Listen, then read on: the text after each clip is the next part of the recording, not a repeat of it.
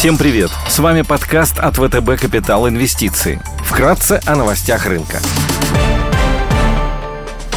Сегодня на московской бирже возобновляются торги российскими акциями. Пока для совершения операций доступны 33 акции, входящие в индекс Мосбиржи. В преддверии открытия торгов мы обновили наш топ-10 акций России. Сейчас в него входят Алроса, Газпром, Норникель, Магнит, ММК, Полюс, Роснефть, Татнефть, привилегированные акции Сургутнефтегаз и Мечел. За исключением бумаг Мечел, акции других эмитентов из топ-10 можно приобретать уже сегодня. Мы отдаем предпочтение акциям компаний-экспортеров с основными активами в России, заметной долей на мировом рынке и широкой географией рынков сбыта. Преобладание российских собственников в структуре акционеров, низкая долговая нагрузка и возможность проводить выкуп собственных акций с рынка – дополнительные критерии привлекательности компаний. Описание эмитентов. Алроса – лидирующая алмазодобывающая компания. Доля экспорта в выручке компании 85%, а основной экспорт приходится на огранщиков, которые расположены в Индии, Израиле и Арабских Эмиратах. В условиях дефицита алмазов и сильного роста цен мы оцениваем вероятность введения ограничительных мер как невысокую.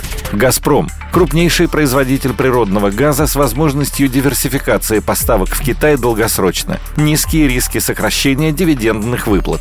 Норильский никель – производитель базовых металлов, таких как палладий, никель, медь и другие, которые востребованы при переходе к зеленой экономике. Мы считаем, что Норильский никель более защищен от санкций благодаря своей высокой доле в мировом производстве палладия 44%, высококачественного никеля 22% и других базовых металлов.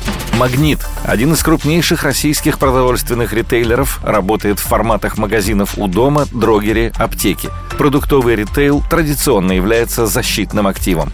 ММК – наиболее ориентированный на внутренний рынок российский производитель стали. Компания ориентирована на внутренний рынок. Здесь у нее 74% выручки, поэтому она наименее чувствительна к введению экспортных ограничений. Основное направление экспорта – Азия.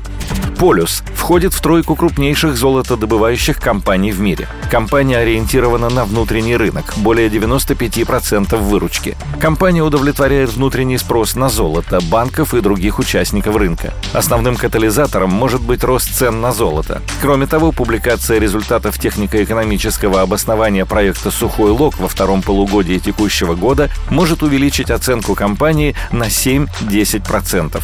Роснефть – бенефициар высоких цен на нефть. Каналы монетизации нефти являются наиболее диверсифицированными. Экспорт в Азию 27%, экспорт на Запад 24%, экспорт в СНГ 2%, внутренний рынок 5%, переработка в России 42%. Исторически поставки в Азию осуществлялись с премией ввиду более премиального состава нефти.